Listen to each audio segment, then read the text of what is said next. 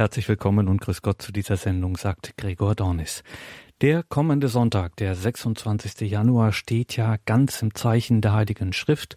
Papst Franziskus hat einen Sonntag des Wortes Gottes für die gesamte Kirche ausgerufen. Und daher stehen in dieser Woche biblische Themen im besonderen Fokus unseres Programms. Ja, das Thema Wort Gottes. Immerhin das Wort Gottes, wie es uns in der Heiligen Schrift bezeugt ist. Es ist ja Fleisch geworden und das Wort ist Fleisch geworden. So steht es im Johannesevangelium, so beten wir es im großen Glaubensbekenntnis. Und dieses fleischgewordene Wort Gottes wird real gegenwärtig im Sakrament der Eucharistie. Was liegt also näher, als einmal auf diesen Zusammenhang zu schauen, Bibel und Eucharistie? Daher haben wir die heutige Sendung überschrieben Wort Gottes buchstäblich und leibhaftig. Es geht nämlich um Bibel und Eucharistie und Sie hören in dieser Sendung Diakon Laszlo Erfa von der Ordensgemeinschaft der Legionäre Christi. Er hat einen Einkehrtag unter diesem Titel gehalten Bibel und Eucharistie im Noviziat der Legionäre Christi in Neuötting-Alzgern. Das ist ein Katzensprung von Altötting entfernt, dort im Noviziat der Legionäre Christi bei Altötting dürfen wir immer Einkehrtage aufzeichnen, so auch diesen. Bibel und Eucharistie. Diakon Laszlo Erfa. Die Eucharistie und die Bibel, die Erfüllung des alten Bundes im neuen Bund. Die wichtigste Voraussetzung ist hier, wenn wir eine Katechese halten über die Eucharistie, ist nicht eine wissenschaftliche Abhandlung zu machen, eine theologische Abhandlung, sondern mit dem anzufangen, was wir selber erfahren haben. Ja, die, unser Glaube nährt sich nicht nur durch das, was wir verstehen, sondern auch das, durch das, was wir erfahren haben, durch unsere Erfahrung mit der Eucharistie. Und man kann es nicht abstrakt machen. Man kann nicht sagen, so, ich denke jetzt über die Eucharistie nach ähm, und sich dann hinsetzen und sagen, was ist das? Sondern man muss, ich glaube, man muss anfangen mit der eigenen Erfahrung der Gegenwart Christi in der Eucharistie. Und ich glaube, die hat jeder von uns an einem oder anderen Moment seines Lebens gemacht, vielleicht immer wieder, vielleicht jeden Tag auf eine gewisse Weise, aber in anderen Momenten stärker. Ich kann mich an meine Erstkommunion erinnern, dort einfach zu spüren, hier ist, hier ist etwas Besonderes und dann ist etwas, was sich das ganze Leben lang über vertieft. Und ich glaube, das ist ein bisschen so der Rahmen, wenn wir über Eucharistie sprechen. Also wir glauben an die Gegenwart Christi. Und warum reden wir noch darüber? Warum brauchen wir eine Katechese? Vielleicht auch, um in diesem Glauben zu wachsen, es ein bisschen besser zu verstehen, um dann auch ihn tiefer erfahren zu können. Die Gegenwart Christi in der Eucharistie, zu sehen, wie wunderbar Gott gewirkt hat in der ganzen Heilsgeschichte schon und, und wie alles so schön zusammenkommt in seinem Plan. Also was ist die Eucharistie? Ähm, wir alle auf, der, auf derselben Seite sind, wie man so sagt, äh, auf Englisch vor allem.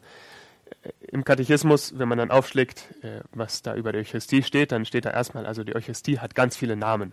Und dann sind so zwei Seiten von, von Namen, was die Eucharistie alles ist, wie sie bekannt ist, wie man sie auch nennt, die Kommunion, nicht wahr, das das, Mahl, das Herrenmahl, das, ähm, so viele verschiedene Sachen.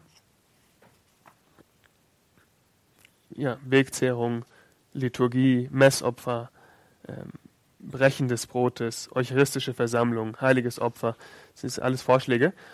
Ähm, und ich glaube, das, das muss man sich auch bewusst werden, wie vielfältig die Eucharistie ist, auch wenn wir es versuchen zu verstehen, wenn wir versuchen, es zu begreifen. Und um da ein bisschen Klarheit reinzubringen, wollte ich einfach heute diesen drei, vier Vorträgen, die wir haben werden, das ein bisschen aufteilen. Wenn wir uns anschauen, wie die Eucharistie im Alten und im Neuen Bund ähm, gegenwärtig ist. Und zwar ich, will ich anfangen mit diesem Gebet ähm, zur Heiligen Eucharistie, diesem alten Gebet, wo wir beten, o heiliges Mahl, in dem Christus unsere Speise ist. Wir begehen das Gedächtnis seines Leidens unser Herz wird erfüllt mit Gnade und wir halten das Unterpfand der künftigen Herrlichkeit. Und ich glaube, hier, das ist ein Gebet, was wir immer wieder beten, vor der Eucharistie, sehen wir einige Aspekte von der Eucharistie. Nicht wahr? Christus, unsere Speise. Die Eucharistie ist ein Mahl. Ja? Ähm, ein Gedächtnis seines Leidens. Die Eucharistie ist auch ein Opfer. Und nicht nur ein Opfer, sondern auch die Erinnerung an ein Opfer, diese Vergegenwärtigung des Opfers Christi. Und dann schließlich ist die Eucharistie Unterpfand der künftigen Herrlichkeit. Also zeigt uns, ist ein Versprechen auch. Das heißt, hier kommt etwas. Hier ist ein neuer Bund, der schon angefangen hat, aber der sich noch vervollkommnen wird in, in, in Zukunft, in, in Gottes Reich. Und dann etwas, was hier auch durchscheint, ist hier Fülle der Gnade Und was ist die Fülle der Gnade? Die Fülle der Gnade ist Christus selber. Ja, o heiliges Mahl, in dem Christus unsere Speise ist. Christus ist in der Eucharistie gegenwärtig. Und das ist auch ein ganz großes Thema, über das ich sprechen will. Diese Gegenwart Christi in, in der Eucharistie. Und vielleicht eine andere Art und Weise, diese, diese verschiedenen Stränge anzuschauen, durch die wir Eucharistie verstehen können, sind auch die Wandlungsworte, nicht wahr, die wir alle kennen, jeden Tag aus der Heiligen Messe. Ähm, also hier im, im Noviziat feiern wir jeden Tag die Heilige Messe und dann sind das sehr bekannte Worte, aber es tut gut, nochmal darüber nachzudenken und obwohl das nur wenige Worte sind, wie viel da eigentlich drin ist. Wenn da steht, nehmet und esset, nehmet und esset alle davon. Dann wir, ja, es geht hier wirklich konkret, es ist nicht nur eine symbolische Handlung, es geht hier um ein Mahl. Wir sind eingeladen, Mahl zu halten mit Christus und zu essen. Und die Frage ist, was essen wir? Wir essen den Leib Christi. Nehmet und esset davon, das ist mein Leib. Was heißt Leib Christi? Christus ist hier gegenwärtig. Und zwar nicht nur etwas, was er damals gesagt hat, sondern das werden wir sehen auch etwas, was heute immer noch passiert, die Gegenwart Christi. Und was ist die Konsequenz? Ist die Anbetung. Wir wollen Christus anbeten in der Eucharistie. Aber dann sagt Christus auch, das ist mein Leib, der für euch hingegeben wird. Wir wissen, die Eucharistie ist ein Opfer. Dieses Opfer der Erlösung, das uns ähm, wieder mit Gott vereint, was alle Opfer des alten Bundes äh, übertrifft und in sich aufnimmt. Und dann sagt er, der tut dies zu meinem Gedächtnis. Und das ist auch, was wir machen in der Liturgie. Und hier sehen wir auch, wie irgendwie alles zusammengefasst wird. Dieses Mal, die Gegenwart und Anbetung Christi, die Hingabe, das Opfer Christi und dass wir es immer wiederholen in der Heiligen Eucharistie, dass wir alle diese Sachen uns immer wieder vergegenwärtigen und das und auch dann dadurch diese, auch diese Gemeinschaft bilden der Jünger Christi und die Kirche, den Leib Christi. Also es sind vielleicht vier Stränge und das kann man sich dann so vorstellen, wie das ähm, heute geht es ja uns darum zu sehen, wie das im Alten Testament schon angefangen hat. Ja, zu sehen, dass die Eucharistie nicht etwas ist, wo Jesus gekommen und hat gesagt, ich bringe euch was ganz Neues, sondern er hat auf etwas aufgebaut, was schon da war. Und das ist so im, in den Testamenten, die Einheit der Testamente wird auch vom Katechismus betont. Und das ist wichtig, dass wir das immer wieder betonen.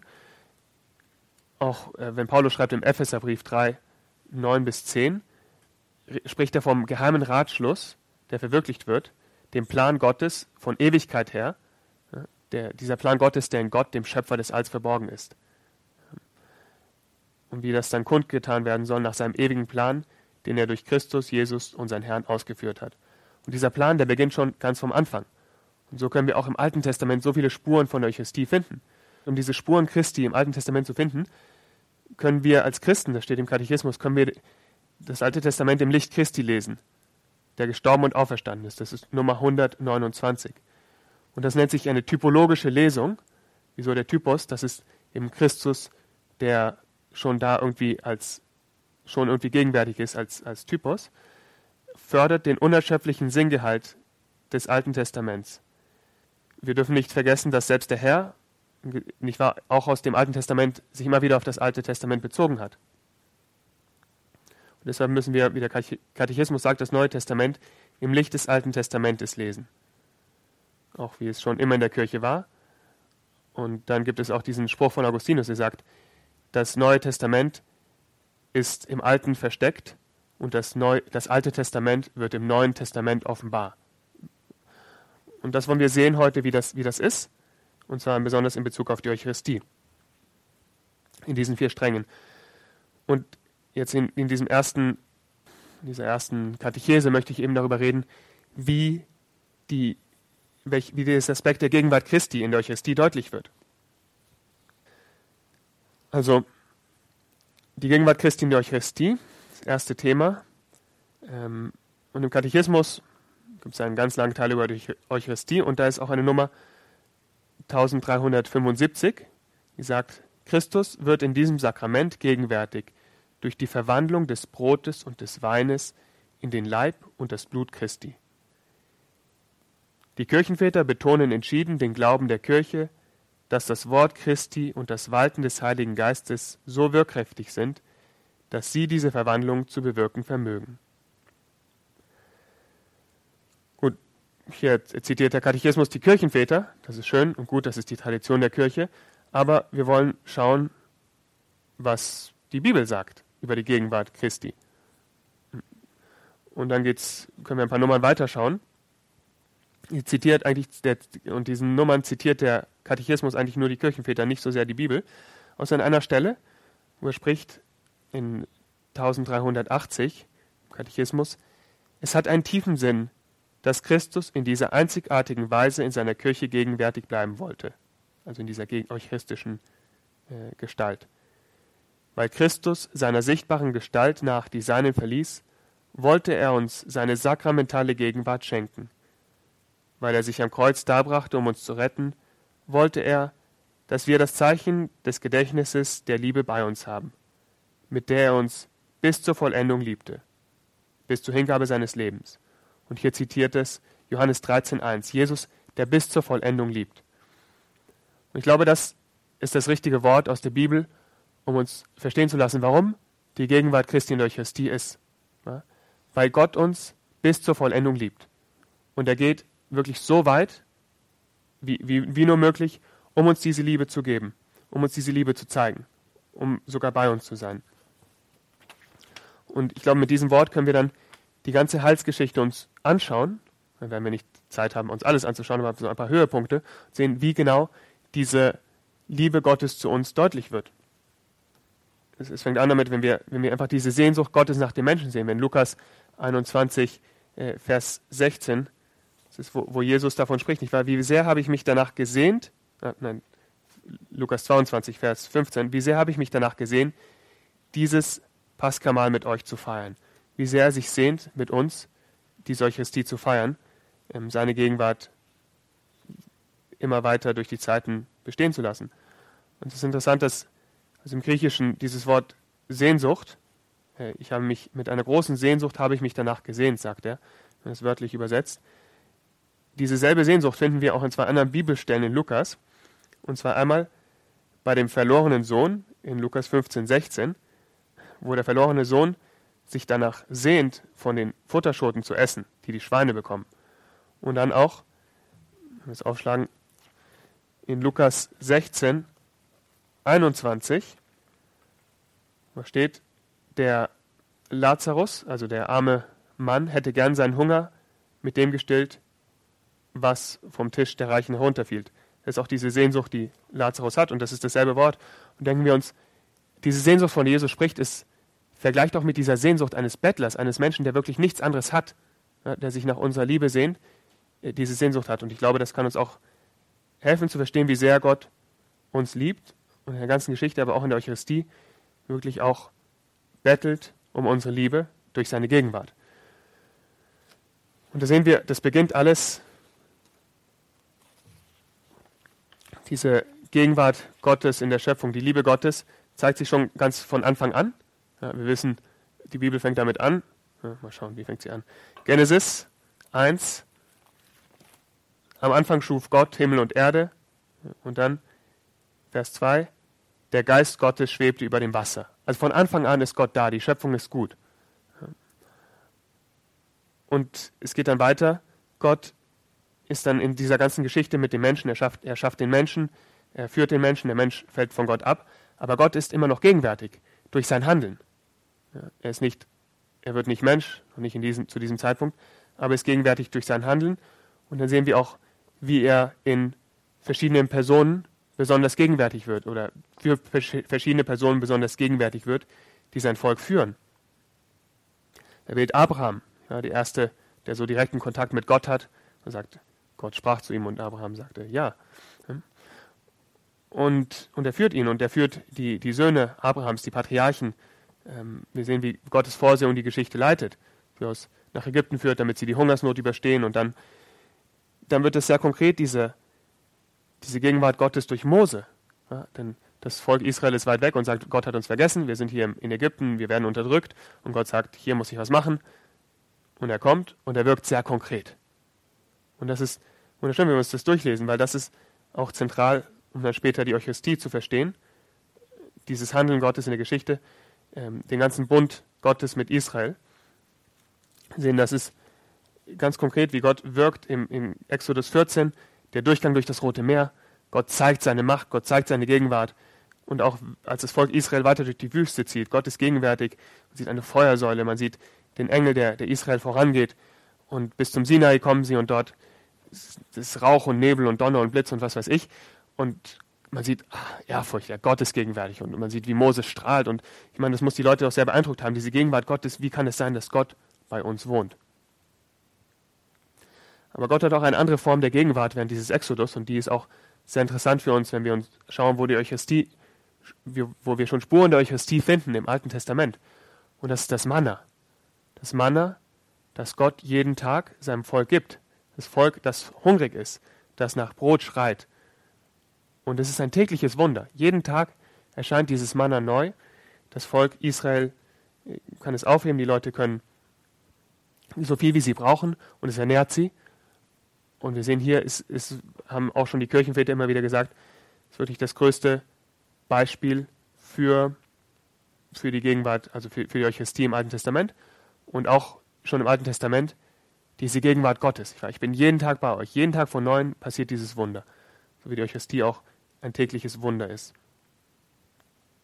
Und dann kommt irgendwann das Volk Israel äh, im verheißenen Land an und dann ist es immer wieder so, dann fallen sie mir wieder ab, dann vergessen sie die großen Taten Gottes. Gott ist fern, denken sie. Sie vergessen seine Gegenwart in der Geschichte, was er alles gemacht hat. Und, und Gott versucht sie immer wieder daran zu erinnern.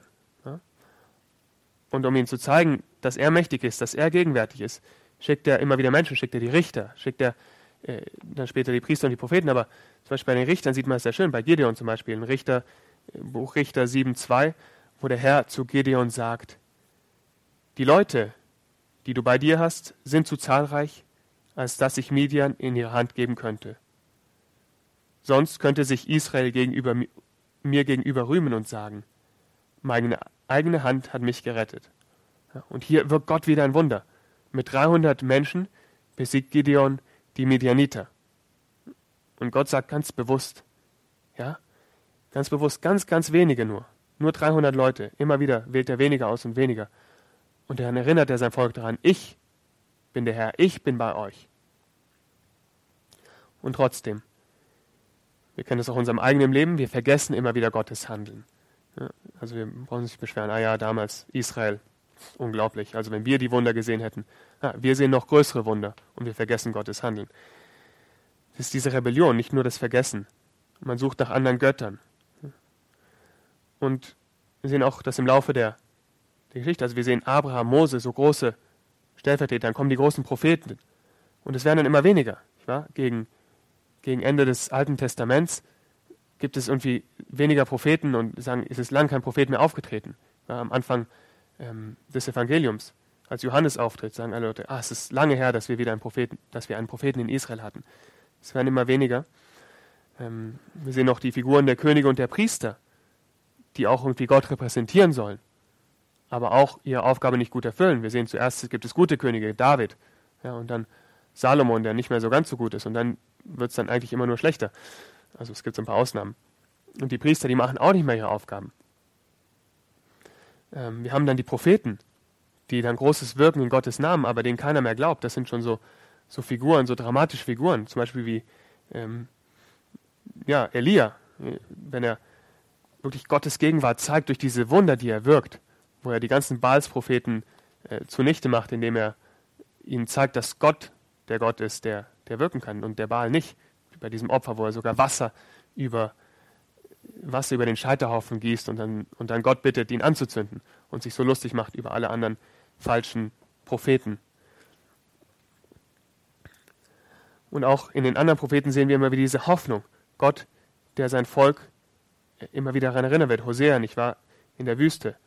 Dass der Israel sagt, ich habe dich in die Wüste geführt, damit du erkennst, dass ich dein Gott bin. Oder Jesaja, 41, ähm, wo er sagt, du Israel, den, mein Knecht, den ich erwählt habe, ich habe dich von den Enden der Erde ergriffen, ich habe dich gerufen, zu dir habe ich gesagt, du bist mein Knecht, ich habe dich erwählt und dich nicht verworfen. Fürchte dich nicht, denn ich bin bei dir. Gott durch die Propheten betont seine Nähe zum Volk, weil die immer wieder abfallen, weil sie vergessen, weil sie Versuchung sehen, weil sie sehen, wir werden angegriffen von allen Seiten. Wir sind im Exil, wir sind verstreut sagt, nein, ich bin bei dir. Hab keine Angst, denn ich bin dein Gott. Ich habe dich stark gemacht. Ja, ich habe dir geholfen und dich gehalten mit meiner siegreichen Rechten. Denn ich bin der Herr, dein Gott, der deine rechte Hand ergreift und der zu dir sagt, fürchte dich nicht, nochmal, fürchte dich nicht, ich habe dir geholfen. Spruch des Herrn, und dein Erlöser ist der Heilige Israels. Das Versprechen der Gegenwart, was haben die Leute damals den Propheten entgegengehalten? Haben gesagt, ja, du sagst, Gott ist da, aber wir sehen ihn nicht, wir spüren ihn nicht. Und das Einzige, was der Prophet tun kann in diesem Moment, ist zu sagen, vertraut, es wird besser, glaubt. Dann sagt er gleich danach, äh, Jesaja 41, 17, die Elenden und Armen suchen Wasser, doch es ist keines da. Ihre Zunge vertrocknet vor Durst. Ich, der Herr, will sie erhören. Ich, der Gott Israels, verlasse, sich nicht, verlasse sie nicht. Auf den kahlen Hügeln lasse ich Ströme hervorbrechen und Quellen inmitten der Täler. Ich mache die Wüste zum Wasserteich und das ausgetrocknete Land zum sprudelnden Wasser. In der Wüste pflanze ich Zedern, Akazien, Ölbäume und Myrten. In der Steppe setze ich Zypressen, Platanen und Eschen, damit alle sehen und erkennen, begreifen und verstehen, dass die Hand des Herrn dies gemacht hat, dass der Heilige Israels es erschaffen hat. Aber es ist ein Versprechen. Was sagen die Leute, halten den Propheten entgegen, ich sehe nichts. Ja, und Jeremia, und sie Jeremia sagt den Leuten, hey Leute, ihr, ihr sucht Gott überall, ihr grabt Zisternen mit Löchern, die das Wasser nicht halten können, aber ihr vergesst Gott, den Quell des lebendigen Wassers. Ja? Und was machen sie? Sie schmeißen Jeremia selber in eine Zisterne hinein, die kein Wasser hat. Und dann ist er unten im Schlamm und versinkt. Und weil sie, die Menschen einfach bedroht sind und vergessen, Gott hat uns versprochen, dass er gegenwärtig ist, sein wird. Gott hat auch schon so oft gewirkt durch seine Gegenwart. Und hier sind wir am Ende des, des Alten Testaments und es ist irgendwie diese Sehnsucht da. Sehnsucht. Und die Sehnsucht wird erfüllt im Neuen Testament. Und wir sehen das hier dann das viel konkreter wird ähm, durch die Eucharistie, die, die Jesus uns schenkt. Und zwar, wenn Jesus dann auftritt und dann ähm, in Johannes 6 auf die Menschen zugeht und sagt, ja, ich bin das lebendige Brot. Ja? Ich bin das lebendige Brot, das vom Himmel herabgekommen ist. Das heißt, er, ist, er bringt die Gegenwart Gottes, erinnert sie an das Manna, erinnert euch danach, wie Gott euch, gef euch gefüttert hat, euch zu essen gegeben hat, euch erhalten hat in der Wüste. Sagt, jetzt aber gebt euch mein Vater das wahre Brot vom Himmel. Das ist Johannes 6, 32. Und er verspricht, das Brot, das Gott gibt, kommt vom Himmel herab und gibt der Welt das Leben. Und hier sehen wir, dass Gott eben diese Gegenwart kommt natürlich diese Fülle, kommt in Jesus Christus. wir sehen das überall im Neuen Testament, wie immer Paulus sagt. Nicht wahr? Das ist, in ihm war Gott voll und ganz gegenwärtig. sehen die Menschen, die Christus begegnen und sagen, hier ist einer, der mehr ist als alle Propheten. Hier ist, ja, ist, hier ist etwas ganz Neues, etwas ganz anderes. Ja? Mit Vollmacht treibt er Dämonen aus. Er predigt, er lehrt, wie einer, der göttliche Vollmacht hat. Gleich ganz am Anfang von seinem Wirken sehen wir das in Lukas 4, wie, wie Gott wie Jesus ganz anders ist als alles, was vorgekommen ist. Und die Menschen sagen, hier ist etwas Neues. Und dann verspricht er eben, wir sehen das in der Eucharistie, in den Einsetzungsberichten sagt er, das ist mein Leib. Ja, das ist mein Leib. Und wenn er, wenn er das sagt, sagt er eben diese, das bin ich, das ist meine Gegenwart und tut dies zu meinem Gedächtnis. Und das wird, soll meine Gegenwart unter euch sein, in der Eucharistie, in diesem, in diesem neuen Opfer, in diesem neuen Bund, das ich gestiftet habe. Tut dies zu meinem Gedächtnis, wiederholt das, damit mein Leib, damit ich unter euch gegenwärtig bin. Wir sehen das sehr schön in diesen Einsetzungsworten, wie das Jesus die Jünger einlädt, seine Gegenwart in der Eucharistie fortzusetzen. Und ganz besonders sehen wir es nicht, nicht nur in den Evangelien, also Matthäus, Markus und Lukas, die überschreiben, sondern auch im Korintherbrief, im ersten Brief an die Korinther, wo Paulus eben eines der ältesten, sogar älter als die Evangelien, wo Paulus eben äh, schreibt, nicht wahr, in, im 1. Korinther Kapitel 10, Vers 16, ist der Kelch des Segens, über den wir den Segen sprechen, nicht Teilhabe am Blut Christi? Ist das Brot, das wir brechen, nicht teilhabe am Leib Christi. Wir wissen hier, dass durch die Eucharistie Christus wieder gegenwärtig wird in, in der Welt. Und hier, ich glaube, das ist, das ist das Wichtige, wenn wir denken, wo ist die Gegenwart Christi? In der Eucharistie in der Bibel, wo wird es beschrieben? Es ist hier. Das ist mein Leib. Das bin ich, der für euch hingegeben wird. Und es ist wichtig, also hier gerade zu sprechen, dass natürlich von den, ja, von den ähm, seit Luther, von den äh, Protestanten wird es dann immer ein bisschen angezweifelt. Wird gesagt, ist das nicht alles symbolisch zu verstehen? Ja? Sonst gibt es oft also viele Evangelikale, die alles sehr gern wörtlich nehmen in der Heiligen Schrift, aber diese Stellen eben nicht. Ähm, fragen wir uns, wieso? Ja, wenn das nicht ins Konzept passt, dann nimmt man das halt mal nicht wörtlich. Ähm, man kann es auch anders interpretieren, wenn man nicht will. Das haben sich auch viele gemacht, die Geschichte. Aber Paulus ist hier eigentlich ziemlich klar. Ist der Kelch des Segens, über den wir den Segen sprechen, nicht Teilhabe am Blut Christi? Ist das Brot, das wir brechen, nicht Teilhabe am Leib Christi, Gegenwart Christi, durch die Eucharistie? Und dann auch interessant, was er ein Kapitel weiter, 1. Korinther 11, 27 bis 29 sagt. Und, und da wird uns deutlich, wie ernst er die Gegenwart Christi in der Eucharistie nimmt. Sagt, wer unwürdig von dem Brot isst und aus dem Kelch des Herrn trinkt, macht sich schuldig am Leib und Blut des Herrn. Jeder soll sich selbst prüfen. Erst dann soll er von dem Brot essen und aus dem Kelch trinken.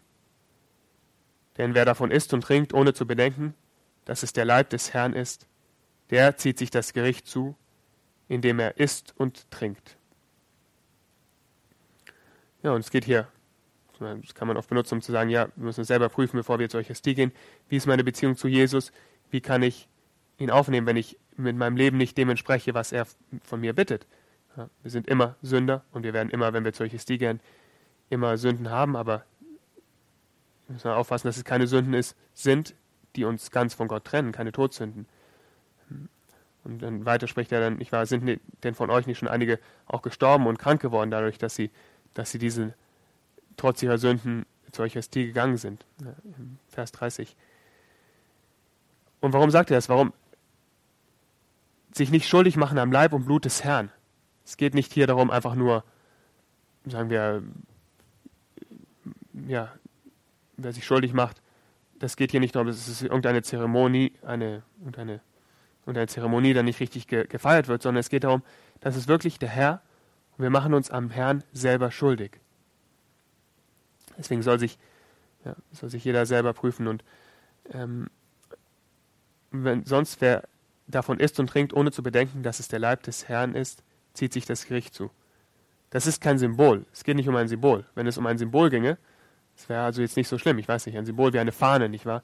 Sie darf jetzt den Boden nicht berühren, aber hm, sagt man, oh, sonst muss sie verbrannt werden oder es gibt dann ganz viele Fahnenkulte, aber am Ende ist es auch, ja, es ist eine menschliche Regel. Aber hier spricht er über diese, die wirkliche Gegenwart Christi und wie sehr wir auch vorbereitet sein müssen, sie aufzunehmen. Da sehen wir, dass wirklich im Evangelium diese Gegenwart, also im Neuen Testament diese Gegenwart Christi schon sehr wichtig ist. Und das ist interessant, weil auch hier Paulus auch wieder sich aufs Alte Testament bezieht. Man kann hier eine Parallele sehen zu Levitikus äh, Kapitel 7, Vers 19 bis 21. Zwar spricht dieser Teil von Levitikus eben, also die Gesetze für die Priester, wie sie die Opfer machen, Opfer bringen müssen und wie sie rein sein müssen für diese Opfer. Und diese Opfer, die die, ähm, die da sind, um den Menschen wieder mit Gott zu versöhnen. Und hier spricht er eben in diesem, Levitikus spricht hier über das Halsopfer und sagt, Fleisch, das mit irgendetwas Unreinem in Berührung kommt, darf man nicht essen. Man soll es im Feuer verbrennen.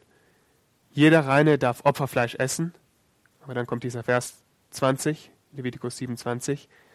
Wenn aber jemand im Zustand der Unreinheit vom Fleisch des Halsopfers isst, das dem Herrn gehört, solle aus seinem Stammesgenossen ausgemerzt werden.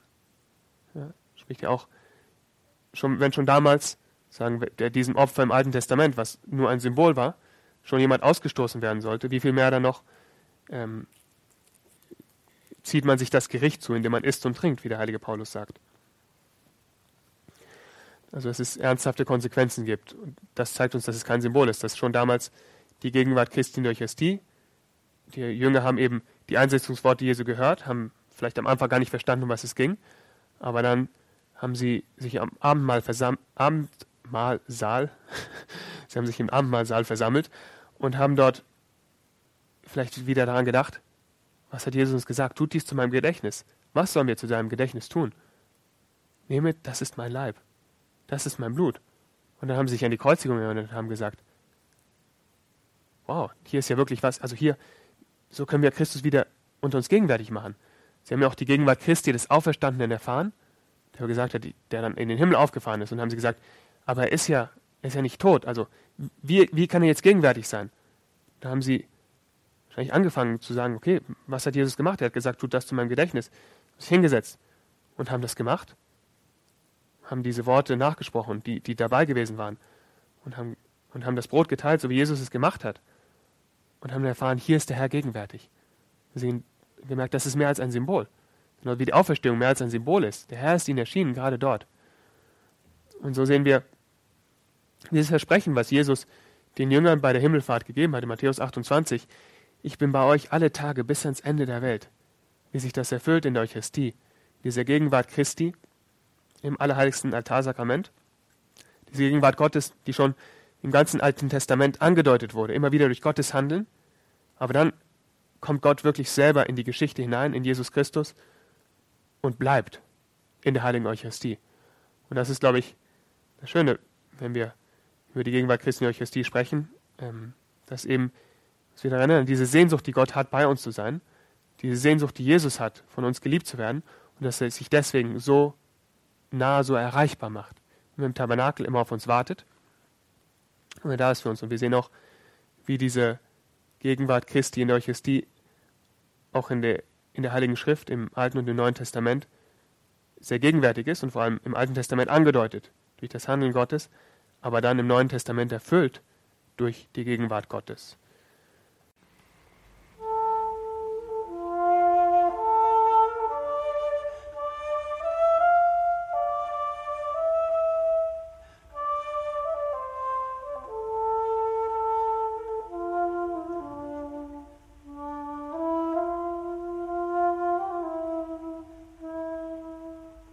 Wir haben jetzt gesprochen über, in dieser ersten Katechese, über die Gegenwart Christi in der Eucharistie, wie wir das finden im Alten Testament und dann, wie das im Neuen Testament ist. Und wir es auch sehen, jetzt werden wir über ähm, das Mahl sprechen, ja, wenn Jesus diese, die Kommunion, die Einladung kommt und äh, nehmt und esset alle davon und wie das dann auch weitergeht in der Geschichte. Und ich glaube, auch hier können wir eben sehen, immer wie eben aus vielen Strängen im Alten Testament sich das vereint und alles zusammenkommt. Hier der Strang, wo es geht um die Gegenwart Gottes im Alten Testament, der, wo es um ein Mahl geht, nicht wahr, wo Gott auch ein, ein, ein Ort der Gegenwart, der Gemeinschaft und wie es dann alles zusammenkommt in diesem Punkt hier in der Mitte, ähm, wo, wo Jesus eben kommt, wo Gott gegenwärtig ist in Jesus Christus, wo Jesus die Eucharistie einsetzt.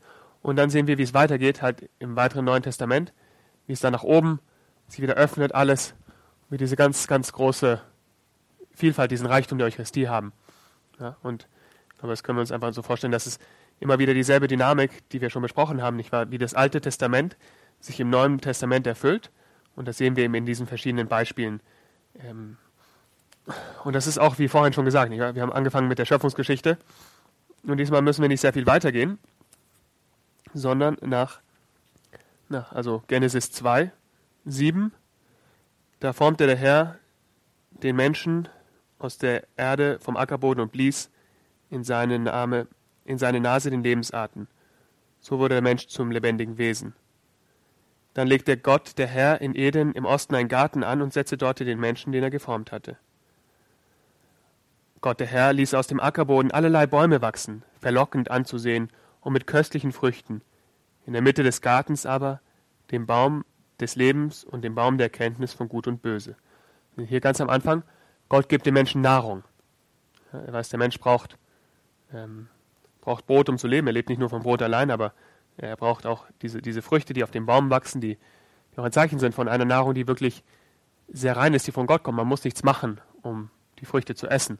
Das Brot, das muss man, da muss man äh, den Acker beackern nach dem Sündenfall. Den Wein, dann muss man den Wein ernten, den Weinberg pflegen, dann die Kälter treten, den Wein lagern, warten, Geduld haben, auch beim Brot. Ich weiß nicht, ob ihr das kennt, wenn man backt, aber es gibt dieses Sprichwort, dass wenn man äh, auf Englisch kenne ich das, wenn man, ein, wenn man einem Topf zuschaut, dann kocht er nicht, nicht wahr? Ich weiß nicht, wenn man das erste Mal ein Brot backt oder einen Kuchen, dann steht man vor dem Ofen und schaut rein und, und will, dass irgendwas passiert. Nicht wahr? Und eine Stunde später ist immer noch nichts passiert. Und man muss halt Geduld haben. Nicht wahr? Im Schweiß unseres Angesichts müssen wir uns unsere Nahrung erwerben. Ähm, auch wenn es heutzutage oft einfach ist, aber es muss immer jemand arbeiten. Aber hier ist einfach dieser, dieses Paradies mit den Bäumen verlockend anzusehen und mit köstlichen Früchten. Ja, Gott sorgt für uns. Ja, darum geht es bei einem Mahl. Gott ist der Gastgeber, Gott sorgt für uns. Und dann spricht es auch hier über die Ströme, nicht wahr? Am Anfang gibt auch eine, eine ganze Theologie, nicht wahr? Die spricht über die, die Ströme, über das Wasser zum Beispiel, die Nahrung und das Wasser, das in, in der Heiligen Schrift gegenwärtig ist. Aus dem Garten entspringen all diese Ströme, das Wasser, was alles, was Leben gibt, der ganzen Welt. Und dann kommt ein bisschen später, äh, wir müssen auch nicht wieder weitergehen, aber sind wir bei ähm, Genesis 22 Nein, vorher noch. Ja, ähm, also schon vorher dieser, dieser Sündenfall, wo die Frau sieht, dass es köstlich wäre, von dem Baum zu essen, wo Gott ihnen verboten hat, nicht von diesem Baum zu essen. Er hat ihnen diese Regel gestellt und sagt, das ist ein, eine Frucht, die ihr euch nicht nehmen sollt. Warum? Weil ich sie euch später geben will. Mit mehr Fülle, wenn ihr reifer seid, wenn ihr, äh, er will sie uns selber geben. Aber was machen wir Menschen? Dieses Misstrauen gegen Gott beginnt im Menschen und er sagt, nein, Gott will mir nicht alles geben. Er will mir nicht das beste Essen geben. Das Beste enthält er mir vor. Ja, und das ist dann, weiß ich, wie man den Kuchen auf isst, bevor das Fest beginnt. Und das machen Adam und Eva, weil sie Gott misstrauen und sagen, nein, er will uns diesen Kuchen eigentlich gar nicht geben. Er will uns dieses, das beste Obst im Garten will er uns nicht geben. Dann nehmen wir uns das halt selber. Warum? Weil der Teufel sie dazu versucht hat. Der Böse, der die Spaltung ähm, zwischen den Menschen und Gott erschaffen will. Da sah die Frau, dass es köstlich wäre, von dem Baum zu essen, dass der Baum eine Augenweide war und dazu verlockte, klug zu werden. Natürlich, alles, was Gott schafft, ist gut. Der Baum ist von Gott geschaffen und das Beste, was es gibt im Garten. Sie nahm von seinen Früchten und aß. Sie gab auch ihrem Mann, der bei ihr war, und auch er aß. Also hier das erste Mal, das in der Bibel beschrieben wird, ist das Mal von einer Sünde, weil es eine Auflehnung ist gegen Gott, gegen Gottes Gebot gegen das einzige Gebot, was er den Menschen gegeben hat. Und selbst das müssen sie brechen. Selbst das müssen auch wir immer brechen, nicht wahr? Das einzige, das wichtigste Gebot, Gott lieben und wir brechen es immer wieder. Wir sehen eben, wie dieses erste Mal dann so viel Unheil auch bringt in der Welt, nicht wahr? Wenn, weil jetzt kommt, wie schon gesagt haben, jetzt muss der Mensch ackern, jetzt muss der Mensch arbeiten, um Nahrung zu haben. Jetzt muss der Mensch im Schweiße seines Angesichts, sind wir bei Genau, wo, wo er dann zu Adam sagt, zu Adam sprach er, Genesis 3,17, weil du auf deine Frau gehört und von dem Baum gegessen hast, von dem ich zu essen dir verboten hatte. So ist verflucht der Ackerboden, deinet, Ackerboden deinetwegen. Unter Mühsal wirst du von ihm essen alle Tage deines Lebens. Im Schweiße deines Angesichts, Vers 19, sollst du dein Brot essen, bis du zurückkehrst zum Ackerboden. Ja. wir, wie traurig, nicht wahr? Dieses, diese Freude, die Gott dem Menschen machen wollte, dieses Geschenk ähm, des Mahles, hat der Mensch selber ergriffen, statt es zu empfangen. Und, und dieses Schönste, dieses, dieses Mahl, das Essen, das, das Gott uns schenken will, äh, ist verdorben. Werden wir ver verdorben dadurch, dass wir, dass wir es nicht zur rechten Zeit, dass wir es nicht haben reifen lassen. Und das ist eben auch ein, etwas, das dann durch die ganze, die ganze Heilsgeschichte wieder hindurchgeht. Diese, der Mensch, der Hunger hat, nach Gott, der Mensch, der Durst hat, immer wieder nach Gott, aber eben dadurch, dass er nicht mehr im Paradies ist, nicht mehr diese Einfachheit, Einfachheit hat, mit Gott diese Beziehung einzutreten. Ne? Wir reden über ein Mahl, aber der Mahl, was steht dahinter? Es ist nicht nur ein geselliges Zusammensein, das ist auch oft in der, in der Bibel, nicht wahr, wie in Abraham Gott empfängt als Gast in seinem Zelt, auch an anderen Stellen, Fest, Festmähler, Brautmähler, die man feiert, aber es ist auch ein Zeichen, gerade ganz am Anfang, wie Gott uns einlädt, bei ihm zu sein, wie Gott uns alles und das Beste schenken will. Und das sieht man auch immer wieder bei den Propheten, wie sie dann von diesen Festmählern sprechen, die, wenn sie über das Paradies sprechen. Ezechiel, der in seiner Vision dann beschreibt, wie aus diesem Tempel das Wasser hervorgeht, wie im Paradies, das Wasser, das allem Leben gibt.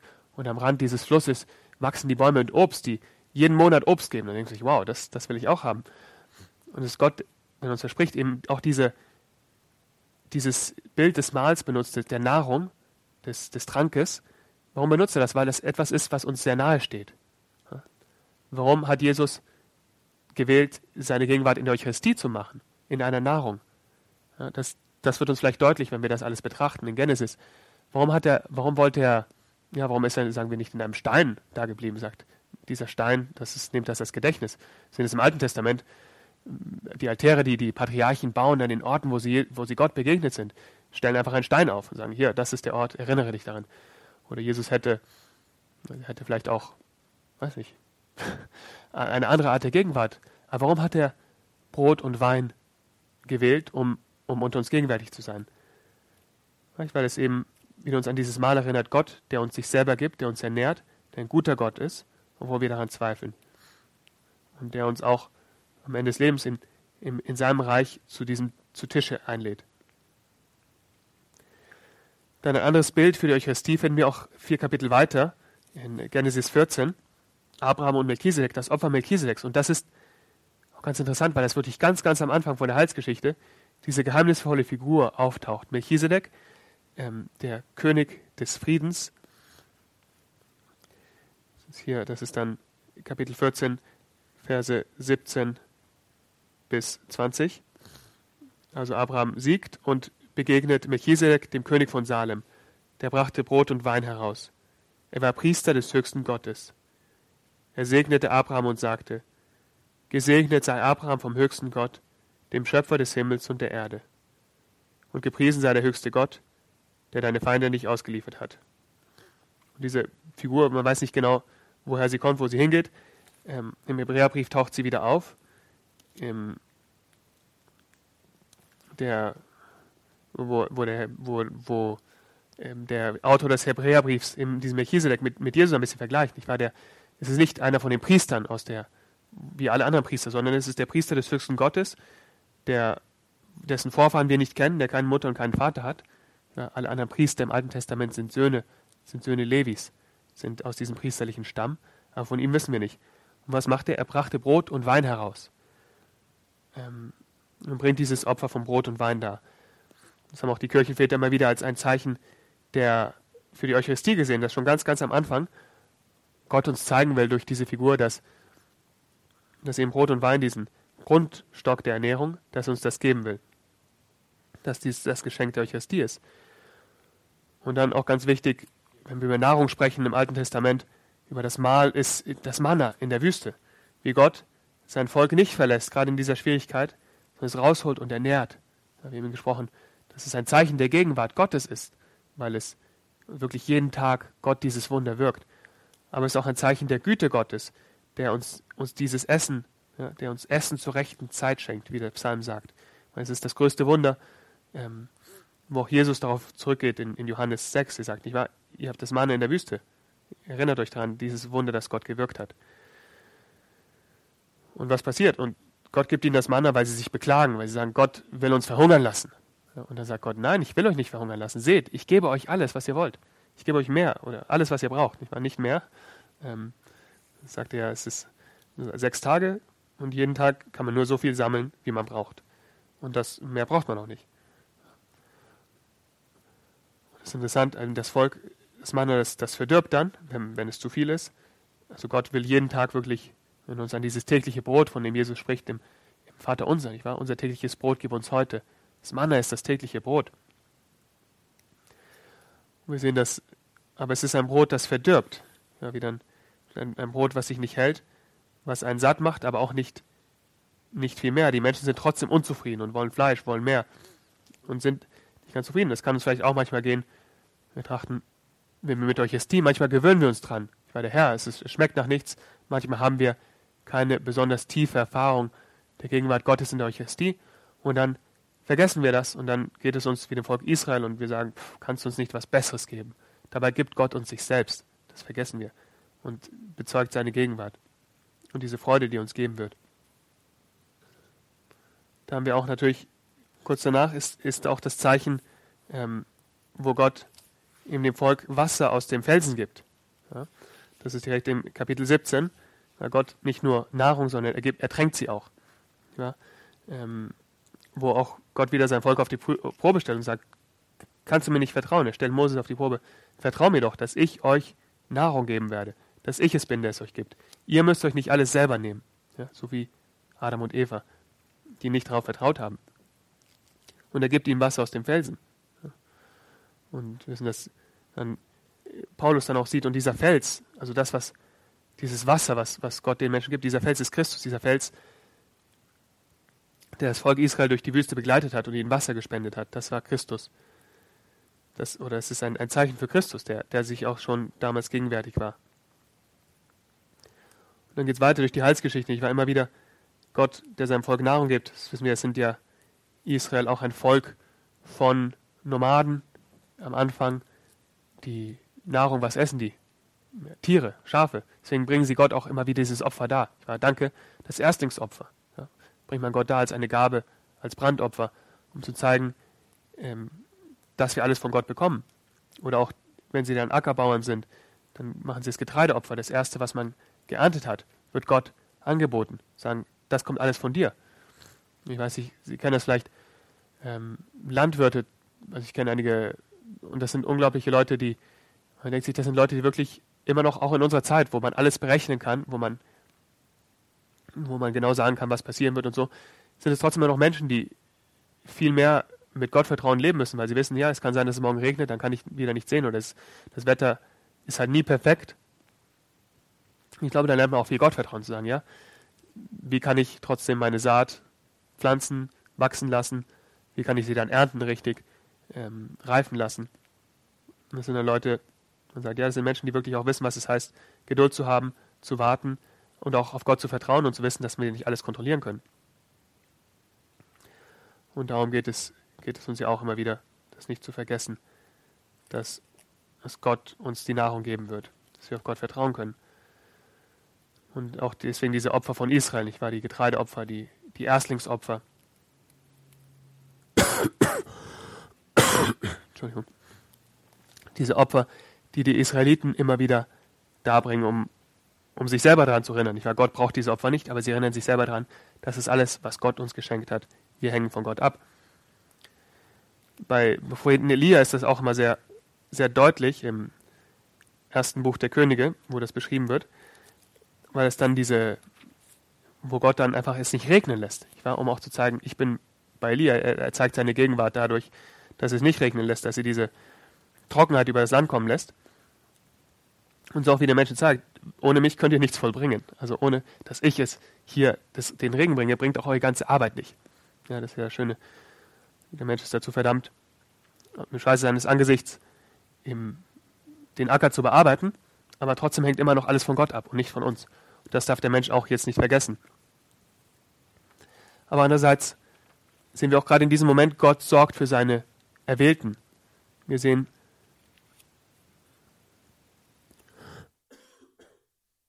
Gott sorgt für seine Erwählten, gerade für Elia, nicht wahr, den wir immer wieder, dann, bevor er dann unterwegs ist, Elia 1 Könige 17, wie er dann sagt, ähm, es soll kein Regen fallen und dann, was soll er selber essen, fragt man sich. Und dann kommt jeden Tag, Vers 6, äh, Elia, Vers 5 bis 6, Elia ging weg und tat, was der Herr befohlen hatte, er ließ sich am Bach Kerit nieder. Die Raben brachten ihm Brot und Fleisch am Morgen und ebenso Brot und Fleisch am Abend. Und er trank aus dem Bach. Und dann, irgendwann ist das, also er wird von Gott versorgt. Und was passiert dann? Irgendwann trocknet der Bach aus und Elia geht nach Sarepta, ähm, nach Sidon, also ins Ausland, und geht zu einer, einer Witwe dort, und die auch nichts zu essen hat, aber Gott sorgt für sie, nicht wahr? Gott sagt, ähm, Gott wirkt und der Mehltopf wurde nicht leer und der Ölkrug versiegte nicht, weil es der Herr Elia versprochen hat. Gott sorgt für seine Erwählten. Und dann sehen wir auch die Propheten dann immer weiterhin, also Elia, das, äh, pardon, Jesaja, immer wieder vom, vom himmlischen Jerusalem spricht, vom, vom Festmahl, von dieser Erfüllung, die wir haben. In Ezekiel haben wir schon gesagt, dass eben diese Sehnsucht da ist, nicht wahr? Dass, wann wird Gott uns wieder das Essen geben? Wann wird, wann müssen wir nicht wieder nur vom Schweiß unseres Angesichts alles machen, sondern wann können wir wieder einfach die Früchte genießen, die Gott uns schenkt? Wann können wir einfach wieder dieses Wasser des Lebens aus dem Fluss trinken, das damals vom Garten aus geflossen ist. Wo bleibt dieser Strom? Wo bleibt dieser, wo bleibt dieses Wasser? Wann bekommen wir es wieder? Und es ist wie gesagt wieder am Ende des Alten Testaments. Es kommt wieder zu diesem Punkt, wo, wo der Mensch auch nicht mehr weiter weiß. Wir haben alles versucht, Gott hat alles versucht, hat seine Boten gesandt, hat immer wieder den Menschen angeboten, ihm Nahrung gegeben, nicht wahr? Eine Mutter, die ihr Kind nicht vergisst. Und was passiert dann? Dann kommt Jesus selber. Gott kommt selber und bietet sich uns als Nahrung an in der Eucharistie. Und zwar nicht sofort, das ist nicht das Erste, was er macht, sondern erst ganz am Ende seines Lebens ähm, setzt er die Eucharistie ein. Aber es gibt auch schon in seinem Leben ganz viele Hinweise auf die Eucharistie, wie die Eucharistie ein Mahl für uns ist. Und es fängt an im Johannesevangelium mit dem ersten Wunder von Jesus. Ähm, es fand eine Hochzeit statt in Kana in Galiläa und Jesus und seine Jünger waren dabei, seine Mutter auch. Und da sehen wir, wie Gott diesen Durst, den die Menschen haben, diesen Durst, den man auch symbolisch verstehen kann. Äh, Wein gab es ja schon und Wasser gab es ja auch, aber statt denen jetzt nur Wasser zu geben, was sie vom Brunnen holen, schenkt er ihnen Wein. Er wandelt den Wein, was der Mensch gebracht hat, in Wasser, er wandelt das Wasser in Wein und vollbringt so sein erstes Wunder, was nicht, ist nicht etwas Nötiges. Aber was ist der Wein? Es ist ein Zeichen dieses Überflusses, der Freude. Es wäre nicht nötig gewesen, dass Jesus dieses Wunder macht. Aber er macht es aus Freude, dass er gekommen ist, dass Gott wieder da ist und den Menschen jetzt Nahrung gibt, den Menschen ernähren will. Und das ist ein ganz, ganz großes Versprechen, eine ganz, ganz große Freude für uns, dass wir verstehen können, jetzt ist Jesus da und es geht nicht nur darum zu überleben, so wie Elia, der, weiß nicht wie viele Monate lang Ölkuchen essen musste, äh, waren wahrscheinlich auch keine Gewürze da drin, also sehr spannend war das nicht, sondern jetzt ist Freude da, jetzt ist der Bräutigam ist da, wir können feiern, es gibt genug Wein und, und es geht weiter. Und etwas Neues beginnt. Und genau dasselbe passiert auch bei der Brotvermehrung. Diese Brotvermehrung ist eines von den wenigen Wundern, also die Auferstehung und die Brotvermehrung und die Heilung des, des Sohnes, des Hauptmanns sind, glaube ich, die einzigen Wunder, die in allen vier Evangelien auftauchen. Ja? Warum? Weil das auch ein Zeichen ist des Anbruchs des Reiches Gottes. Nicht wahr? Gott, der herrscht und Gott, ein König, gibt seinen Menschen, gibt den Menschen Nahrung, gibt dem Volk Nahrung. Ja? Ein Zeichen seiner Stärke, seiner Gegenwart, seiner Kraft, ähm, seiner, seiner Macht auch. Das war das, er kann sein Volk ernähren. Ja, deswegen äh, sehen wir in Johannes, wie das Volk Jesus zum König ausrufen wird. Er gibt uns zu essen. Oder auch wie der Teufel Jesus versucht und sagt, mach doch Brot, damit du es den Menschen geben kannst. Damit du zeigst, dass du Messias bist. Messias bist. Aber Jesus weiß, es geht nicht darum. Es geht nicht nur darum, König zu sein. Es geht um viel mehr. Es geht zu zeigen, hier ist Gott. Gott, der den Menschen, den Menschen Nahrung gibt. Und mit dieser Brotvermehrung, mit der Hochzeit von Kana, durch diese Wunder, die er wirkt, deutet er auf ein, ein noch viel größeres Wunder, und das wissen wir auf die Eucharistie, über dieses Mahl, über den Leib und das Brot, das nicht nur etwas ist, was er schafft, sondern was er selber ist. Ich glaube, das ist wichtig, hier diesen Schritt zu verstehen. Es geht jetzt nicht nur, dass im Alten Testament ist Gott, der uns Brot gibt, der uns Obst gibt, der uns Wasser gibt, der uns Wein gibt, äh, der unseren Hunger stillt, unseren leiblichen Hunger. Aber dann werden wir wieder hungrig. Ja? Ja. Wie Jesus sagt in Johannes 6, sagt er zu den Leuten, sagt zu ihnen, ja, eure Väter haben in der, Manna, in, in der Wüste das Manna gegessen und sind doch wieder hungrig geworden. Aber das Brot, das ich euch gebe, das, das wird euren Hunger stillen. Denken wir, ja, Jesus ist gekommen, um, um zu erfüllen. Und nicht nur zu erfüllen, sondern auch, um viel mehr zu geben. Er gibt uns jetzt nicht nur Nahrung, Trank, Speise, er gibt uns sich selbst. Und das ist das Wunderbare in der Eucharistie, diese Sehnsucht, dieser Hunger des Menschen, den dazu geführt hat, zu sündigen, sich von Gott zu trennen, zu denken, dass er selber ohne Gott wirken kann, wird in Jesus Christus nicht nur erfüllt und gestillt, sondern noch, er gibt uns viel mehr, er gibt sich selber. Und das ist auch, wo dieses Mal, das hätte sich keiner vorstellen können, keiner von den Propheten, dass Gott jetzt selber, dass dieses Opferlamm, ja, das, das Lamm, dass, je, dass das Gott selber ist, dass das Zentrum des Mahles ist, dass der sich selber hingibt, der selber zu unserem Essen wird. Ich glaube, um es ein bisschen besser zu verstehen, können wir uns diesen, diese Rede von Jesus ähm, in, in der Synagoge von Kapharnaum durchlesen, ein bisschen überlegen, wie Jesus hier auch diese Wandlung macht mit den Leuten, wie er, wie er das versucht, den Leuten mitzuteilen. Es, viele Leute sagen, warum hat Johannes keinen Einsetzungsbericht über die Eucharistie? Ich war, wenn Markus, Matthäus und Lukas schreiben sehr deutlich, sogar zentral über das letzte Abendmahl. Johannes schreibt auch über das letzte Abendmahl, aber warum schreibt er nicht über Eucharistie? Die, diese konkrete Einsetzung. Es gibt da Leute, die sagen, ja, er macht das, weil er hat ja später geschrieben als die anderen. Und alle wussten eigentlich schon, dass es das gab und er hat nur noch zusätzlich geschrieben, was halt wichtig war, was er für wichtig hielt. Kann sein. Andere sagen, ja, diese Hingabe, die in der Eucharistie symbolisiert wird, die ist bei Johannes im Abendmahl in der Fußwaschung, wird die deutlich. Stimmt auch. Aber wieder andere sagen, und das ist, glaube ich, auch, sehr wichtig, dass eben dieses Johannes 6, diese Rede über das wahre Brot, das der Vater gibt, dass das gerade hier, hier wirklich dieses Zentrum der eucharistischen Theologie in Johannes ist. Und was ist passiert? Wie dasselbe, diese Dynamik, die wir uns angeschaut haben. Die Brotvermehrung, die Menschen sagen, ah, das ist ein ganz toller Typ, Jesus, er gibt uns zu essen, ihm nach und folgen ihm und wollen, wollen essen. Wir wollen Essen von ihm haben. Ähm, wollen mehr Brot haben. Es hat wahrscheinlich sehr gut geschmeckt. Jesus macht alles gut, nicht mehr? Das können wir nicht so gut machen. Und sie folgen ihm ähm, und sagen ihm, Rabbi, wann bist du hergekommen? Er ist über nachts über, über, den, über den See gelaufen. Und dann sagt Jesus, ähm, Johannes 6, Vers 26, Amen, Amen, ich sage euch, ihr sucht mich nicht, weil ihr Zeichen gesehen habt, sondern weil ihr von den Broten gegessen habt und satt geworden seid. Ja. Dann sagt ihr, hey Leute, ich habe euch das Brot gegeben, aber ich habe euch viel mehr gegeben als nur das Brot. Ich habe euch gezeigt, dass ich Gott bin, dass ich durch dieses Brot, das, das ist, was ich euch zeigen wollte. Und was wollt ihr? Ihr wollt einfach nur mehr essen. Ihr wollt einfach nur einen König, der sich um euch kümmert, aber ihr vergesst, dass das Zeichen, was ich gemacht habe, durch diese Brotvermehrung, auf was das hindeutet, dass hier etwas ganz, ganz Neues ist. Ähm, sagt, müht euch nicht ab für die Speise, die verdirbt, das Brot, was ihnen gegeben hat, sondern für die Speise, die für das ewige Leben bleibt und die der Menschensohn euch geben wird. Er sagt, hier verspricht ihnen, es kommt etwas Neues. Es geht nicht einfach nur, dass ihr genug zu essen habt. Hier ist etwas Neues da. Und da fragen sie ihn, was müssen wir tun? Und er sagt, glaubt. Glaubt an ihn Glaubt an den, den Gott gesandt hat. Sagen sie. Und dann sagen sie, okay, um zu glauben, brauchen wir Zeichen. Sagen sie, unsere Väter haben in der Manne das Wüste gegessen. Brot vom Himmel gab ihnen zu essen, sagen sie. Das heißt es in der Schrift. Und erinnern sich an das Mann. Und das ist auch wirklich ein Zeichen dieser Gegenwart Gottes, über das wir gesprochen haben, wo sie merken, ja, hier ist Gott gegenwärtig. Und das wissen die Leute. Und dann sagt Jesus, es geht um mehr als nur um das Manna. Oder nicht Mose hat euch dieses Brot gegeben, sondern mein Vater gibt euch das wahre Brot vom Himmel.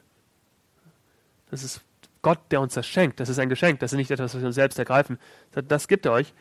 Ähm, das Brot, das Gott gibt, kommt vom Himmel herab und gibt der Welt das Leben. Dann sagen sie, wir wollen dieses Brot. Ja, das, klingt gut. Schmeckt sicher besser. Und sagt er, ich bin das Brot des Lebens.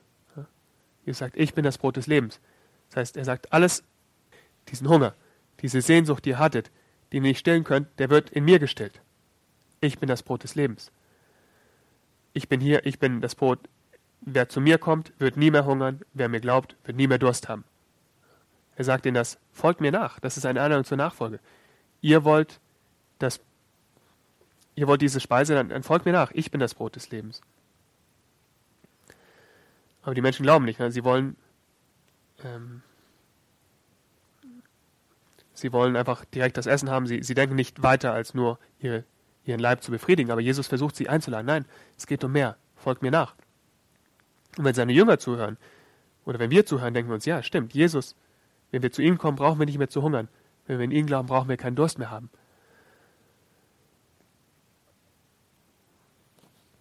Und dann geht es weiter.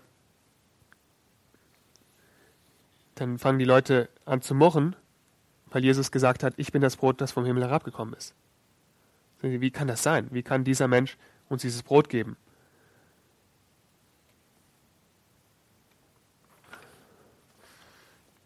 Er sagt nochmal, ich bin das Brot des Lebens. Eure Väter haben in der Wüste das Manna gegessen und sind gestorben. Vers 49. So aber ist es mit dem Brot, das vom Himmel herabkommt. Wenn jemand davon isst, wird er nicht sterben. Hier ist etwas Neues. Versteht ihr das nicht? Es geht nicht darum, wie, wie in der Wüste, dass Gott seine Gegenwart zeigt durch das Manna, sondern hier ist etwas Neues, das Manna, was das Leben gibt. Und dieses Manna, dieses Brot bin ich selber. Ich bin das lebendige Brot, das vom Himmel herabgekommen ist. Vers 51. Ich bin es. Und dann sehen wir halt die Gegenwart Gott, der sich uns schenkt, der für uns Nahrung wird, der konkret gegenwärtig ist in Jesus Christus, Sohn Gottes. Und dann fügt er diese nächste Ebene hinzu und sagt, das Brot, das ich geben werde, ist mein Fleisch für das Leben der Welt. Es geht nicht nur ihm, dass er ein Zeichen ist. Das kann man so verstehen. Ja, Jesus das Brot des Lebens. Hallo Jesus, wie geht's? Das Brot des Lebens. Also wenn man ihn da sieht, wenn man mit ihm redet und sagt, ja, ich kann euch euren Hunger stillen, das ist ein Symbol. Er sagt, ich bin das Brot des Lebens, ich gebe euch Nahrung. Er meint geistliche Nahrung, ich rede zu euch vom Vater.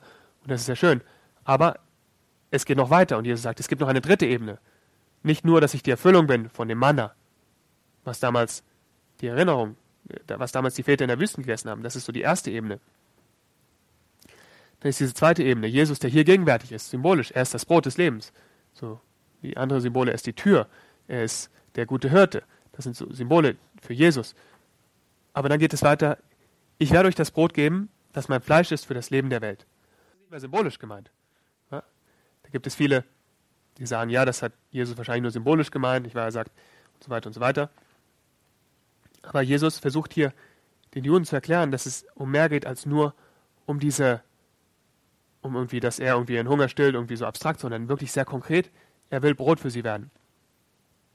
Durch sein Opfer, durch das, was er macht.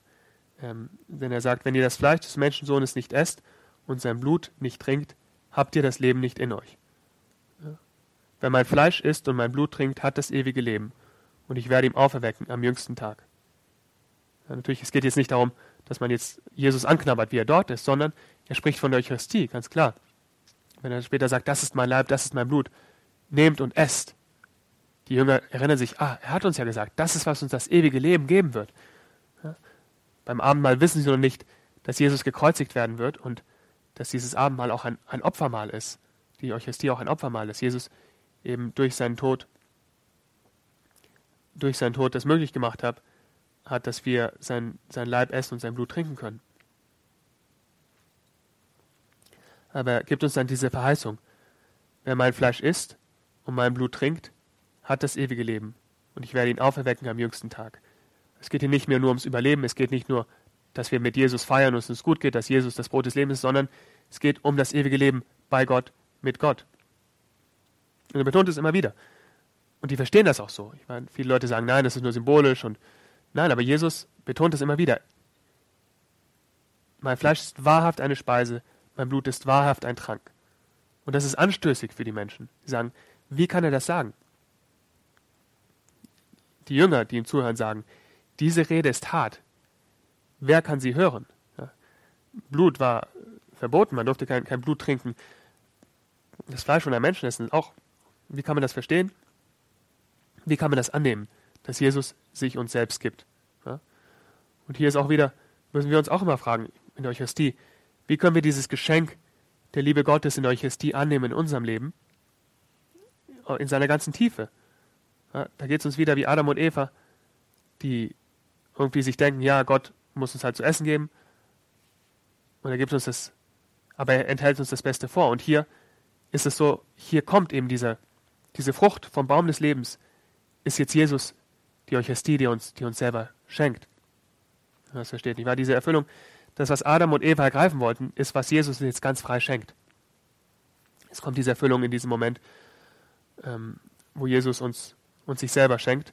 Und es ist schwer, schwer für uns zu verstehen. Warum? Weil wir eben daran gewöhnt sind, unser Brot, unser Wein, unser, unsere Nahrung im Schweiße des Angesichts zu erarbeiten. Wir wollen irgendwie selber unsere Nahrung uns besorgen. Selbst ist der Mann, nicht wahr? Auf Englisch sagt, äh, der Mann ist der, he brings in home the bacon, also der sozusagen den, den Schenken nach Hause bringt, also ernährt seine Familie. Wir sind selbstständig, wir wollen das selber machen, im Schweiß unseres Angesichts. Und Jesus sagt uns, nein, es ist etwas, was ihr empfangen müsst. Das ewige Leben ist nicht etwas, diesen Hunger, diesen Durst, den ihr habt nach Leben, könnt ihr euch nicht selber erfüllen, sondern der kommt dadurch, dass ihr in, in mich eingeht, dass ihr mein Brot und mein Leib und mein, mein Fleisch esst und mein Blut trinkt.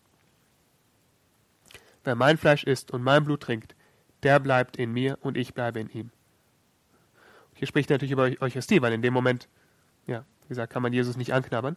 Spricht über Eucharistie und, und wie auch heute ist es immer noch für viele Menschen das schwer zu verstehen, dass es nicht einfach nur symbolisch gemeint ist, so schön, ah ja, Jesus, wir sind vereint mit dir, äh, wir feiern das Gedächtnis des letzten Abendmahles, wo du gesagt hast, nicht wahr? Du meintest es als Symbol, sagen einige, ja, das nehmt, das ist mein Blut und mein, mein Fleisch, aber du meinst es nicht wirklich, sondern als Symbol, weil das halt schön ist, nicht wahr? So das Innerste zu geben und so. Aber nein, Jesus gibt sich wirklich. Und er betont das auch. Und die Jünger nehmen Anstoß an ihm und trotzdem, wenn es ein Missverständnis gewesen wäre, wenn es ein Symbol, hätte er gesagt, hey, hey nein, nein, ich habe das symbolisch gemeint, Leute, nehmt das nicht zu ernst, hätte er gesagt, nicht wahr? Aber er sagt es nicht. Er sagt, okay, wenn ihr es nicht annehmen könnt, dann geht. Der Geist ist es, der lebendig macht. Das Fleisch nützt nicht. Die Worte, die ich zu euch gesprochen habe, sind Geist und Leben. Ihr müsst es im Glauben annehmen. Und da gehen viele von ihm. Jesus hätte sagen können, nee, keine Sorge, ich erkläre es euch später nochmal. Nein, wenn ihr es jetzt nicht verstanden habt, dann könnt ihr es noch nicht, noch nicht daran teilnehmen. Wir hoffen, dass die Jünger dann später zurückgekommen, sich daran erinnert haben und irgendwie die Fülle verstanden haben. Genau. Und so sehen wir einfach, wie schön, wie Gott diese Sehnsucht, diesen Hunger, den wir haben in unserem ganzen Leben, wie er ihn aufnimmt, annimmt, wie er, wie er ihn stillt, und zwar mehr als was wir uns das hier vorstellen können, nicht wahr? Gerade in der Eucharistie, aber wie beim letzten Abendmahl, durch die Einsetzungsworte nehmt und esst, uns diese Nahrung sich selbst als Nahrung gibt, eine bessere Nahrung, als wir uns je vorstellen könnten, und wie das dann durch die ganze Geschichte dann ausgeweitet wird, wie wir dann besser in, in den, ähm, in den Briefen des Paulus dann verstehen, das ist der Leib Christi. Der Kelch ist das nicht das Blut Christi, der Leib, das Brot, das wir teilen, ist das nicht der Leib Christi. Und dann wiederum in der Offenbarung des Johannes, wo auch wieder Jesus, wo dieses himmlische Hochzeitsmahl dargestellt wird, diese Feier, die Freude, wo diese Fülle, nicht wahr, die angefangen hat bei der Hochzeit von Kana, die erfüllt wird, in ihrer ganzen Weite verständlich ist und wo Gott selber Gastgeber und Mahl ist. Jesus Christus, das das Lamm, das geopfert ist, das selber Gastgeber und, und Mahl ist. Sehen wir auch wieder, wie sich das Alte Testament im Neuen erfüllt, wie Jesus vielmehr als es nur zu erfüllen, es auch auf eine ganz neue Ebene bringt und uns so sich selber schenkt in der Eucharistie. Gut, das war, das war jetzt die zweite Katechese über, über die Nahrung, das Mahl. Ich hoffe, Vielleicht gibt es noch einige Fragen oder Unklarheiten. Das ist ein bisschen. Oder haben, haben schon alle Hunger? ich glaube, das ist ähm, genau wichtig, dass man hoffentlich sich auch dadurch bereichen lässt, ne, wenn man jedes Mal, wenn man zur Messe geht, ein bisschen besser zu verstehen, solch als die, um was es geht, was das Geschenk ist, wie Jesus sich uns hier selber schenkt und unsere tiefsten Sehnsüchte erfüllt.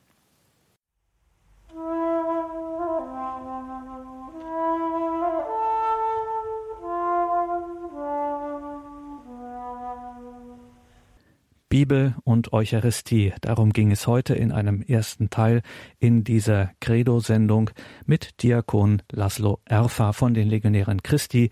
Die haben ein Noviziat nahe Altötting. Dort finden immer wieder Einkehrtage für alle Interessierten statt.